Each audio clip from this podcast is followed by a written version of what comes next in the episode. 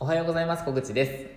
今日は、えー、レンタルスペース私のレンタルスペースのちょっと状況の報告なんですけれども、えー、6月の売り上げはちょっと今低迷気味ですね、まあ、利用率ですね。ちょっと低迷気味です。といってもあの定期利用でご利用いただいているので、えーと、毎日、えーまあ、週末以外は必ず利用があるんですけれども、えー、単発でのご利用がちょっと減っているっていう段階です、えー、なので手こ入れをしていかなくてはいけないんですね。で自分の今の課題としては昼間のご利用昼間の単発のご利用とあとは定期利用。そして週末。週末も単発と,、えーと、定期のご利用を増やしたいって思っています。で今ですねちょっとあの告知広告、活動とか、えー、そういうところホームページの改善とかっていうのをちょっとあの今サボっちゃってたところなんですね、えー、コンテンツ作成に今全勢力をちょっと注いじゃってたのでえそっちに手を回していなかったんですけれども、ちょっと手こ入れしていこうかなって思っています。で、え、っと、どんなことしていくかっていうと、やっぱりはウェブ上の活動ですね。えー、ウェブ上の活動が一つと、あとは定期利用のあの先生の、え、っと、サポートというのを、えー、進めていくということと、あとホームページというか、その情報の充実ですね。なので、ま、告知、えー、先生のサポート、えー、ウェブ上の情報の、え、充実を、え、その3つをやっていこうと思ってます。ちょっとまあコンテンツ作ってからになるんですけど。で、えー、そこで私がやっていきたいのは、その自分が動かないと、えー、っと、売り上げがまあ、下がっていってしまうっていう作戦は取らないようにしようと思ってます。例えばあのよし手こ入れしようとっていろんなところに行って使ってもらえるように話してみようみたいな、えー、作戦を思いつくとするじゃないですか。でそれって、まあ、ある一定の効果あると思うんですよ。あの来てくださると思うんですね。でその後あのリピーターになってくださることもあるとは思うんですけれどもそれって持続しないと思うんですよね、えー、あとは例えば無料キャンペーンするとか、えー、そういうこともあんまりいい手ではないなと自分は思っています。まあ、あの例えば、えー、利用時間利用率の少ない時間帯をちょっとこう値段の改定をするとかっていうのはありだと思ってますし私もえー、っとまあ、本当は6月からやろうと思ってたのをちょっと7月ぐらいからにずらして、えー、改定しようかなとは思ってるんですけどあのでも、継続的にやっぱり自分が動かなくても、えー、売り上げが立つような方法を考えていきたいなと思ってます。それが先ほどお伝えした3つなんですけど、まあ、告知と,、えーと、ウェブ上の告知とあとはえっ、ー、とサポートですね、まあ、サポートに関しては自分が動かないといけないんですけど、まあ、それも結果的には動かずに、えーと、サポートできるような方法を考えたいと思ってます、まあ、あとはウェブ上の情報ですね、まあ、投稿とかそういうことですね。なので必ずあの後々も聞いてくるような、え、そんなことをやっていきたいなと思ってます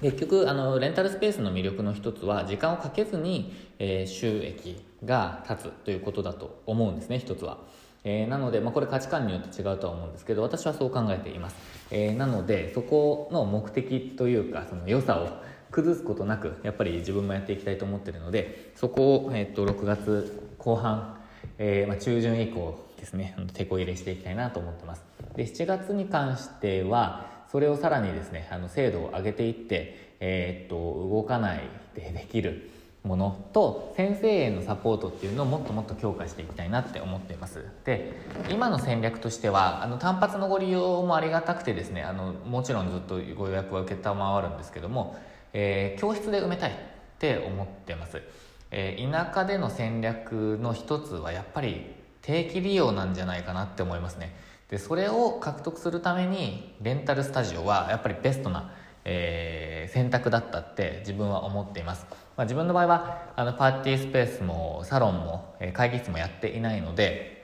えー、自分の中で比べることはできないんですけれどもいろんな話を最近あの聞くことがあのできる環境にあるので、え、っといろんな方のいろんな、あの、業態の方の話も聞くことができるんですね。もちろんミツさんの、えー、っとオンラインサロン、まずあのレンタルスペース研究所でも、えー、いろんな会話がされていて私毎日見られてるわけではないんですけれども、えー、ちょこちょこあの耳にする、まあ、目にする、えー、情報からしてもやっぱりレンタルスペースあとまあサロンですねのリピーターさんの獲得っていうのはあのすごく重要というか肝というか要になってるなって思います。なのでその点では田舎とのマッチ田舎との相性の良さはやっぱりレンタルスペ、えー、レンタルスタジオがベストですね。でその次にサロンだと思っているので、まあ、次やるならサロンかなってちょっと私は考えてるんですけどえっ、とちょっと次への戦略ですね。まずはここスタジオをもう一度えっ、と黒字以上にあの、まあ、その利益を15万円っていうふうに私は目指しているので